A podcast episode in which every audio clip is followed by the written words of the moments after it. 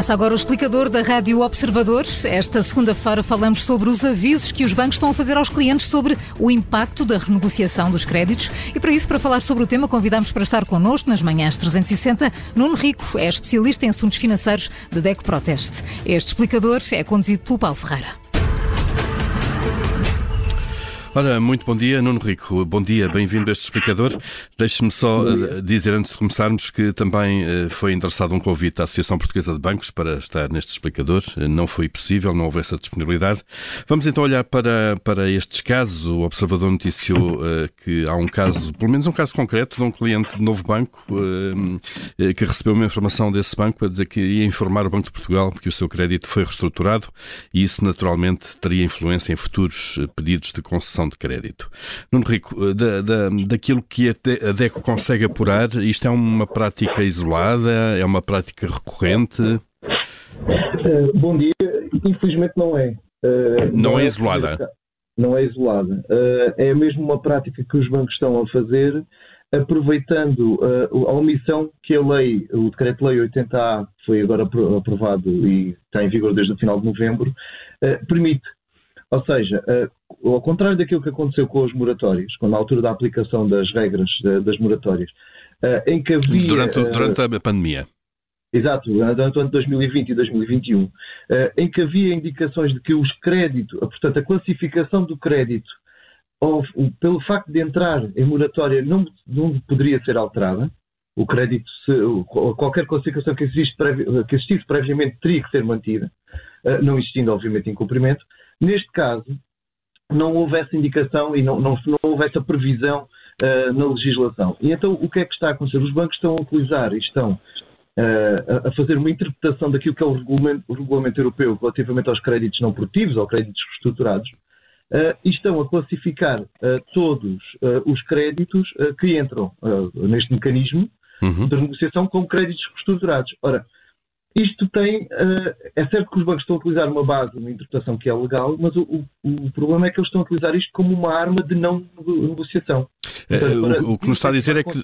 Exato, que os bancos estão, no fundo, a utilizar isto para não renegociar uh, os créditos ou para fazê-lo noutras condições, uh, mais do mas... que preocupados com futuros créditos, é isso? Exato, eles estão principalmente é, a tentar desincentivar uh, os consumidores que uh, têm condições para negociar os seus créditos no âmbito deste decreto-lei, uh, estão a desincentivá-los a ir a essa renegociação. referiu essa carta do, do, novo banco, nós temos conhecimento de cartas de outras instituições que foram, enviar, que foram enviadas aos seus clientes após a tal avaliação que o decreto-lei, que a legislação impõe, essa avaliação prévia para quem tem crédito à habitação, Uh, e que uh, dizem, dão o resultado dessa avaliação e depois diz que uh, se fizer essa negociação no âmbito do Decreto-Lei 80A, o seu crédito é considerado como estruturado. E isto tem implicações sérias.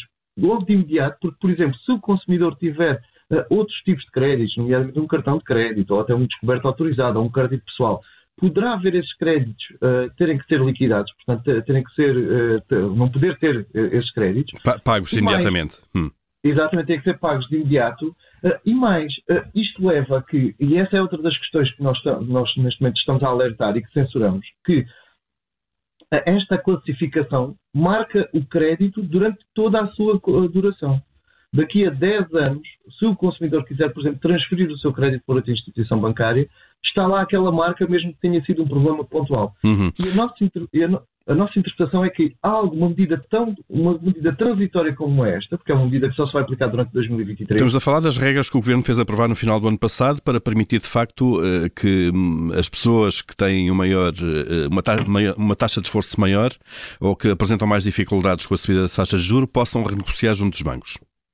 Exato. É, é, o, é o decreto 80A que entrou em vigor no, no final de, de novembro uh, e que precisamente criou aqui um mecanismo que leva a que os bancos tenham que, a partir do momento em que o consumidor ultrapassa os 36% de taxa de esforço, uh, os, os, bancos tentem encontrar uma solução para que uh, possa aliviar o peso das prestações no, no consumidor. Ora, se o espírito da, da, lei era tentar criar aqui um mecanismo que ajude os consumidores a fazer face a esta subida repentina uh, da, da, das taxas de juros em conjunto com um contexto inflacionista como aquele que estamos a viver desde o início de 2022, é, ou não acautelar esta, esta situação e não haver também aqui, uh, poderia haver aqui também instruções claras por parte do Banco de Portugal e, e, e aproveito para lamentar que quer o Banco de Portugal, quer a APB não, não pudessem também estar presentes para, para apresentar o seu ponto de vista uh, na, nesta conversa.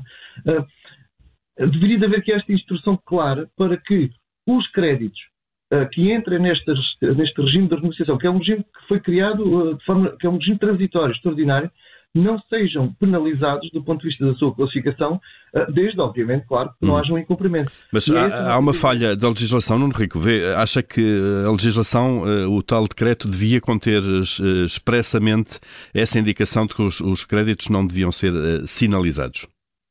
Sim, deveria estar uh, dentro das limitações, e, e, obviamente temos que entender aqui que, por exemplo, quando foi da altura da moratória, havia um enquadramento favorável por parte da EBA a que não houvesse essa classificação.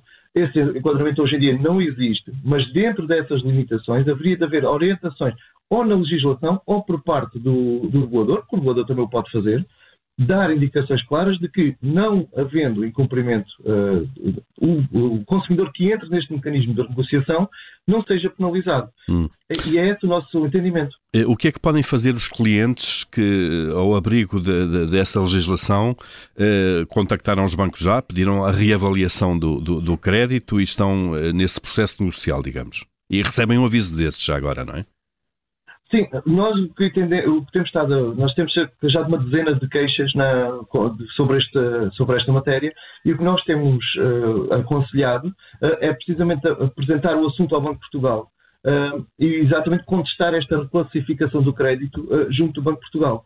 Porque, repare, eu posso, eu até posso entrar neste mecanismo, aliás, e é isso que a lei prevê, eu posso entrar neste mecanismo de reclassificação de uma forma automática, que é a minha taxa de esforço ultrapassou os 36% e o banco é obrigado, pela legislação, a, a me contactar e apresentar uma proposta.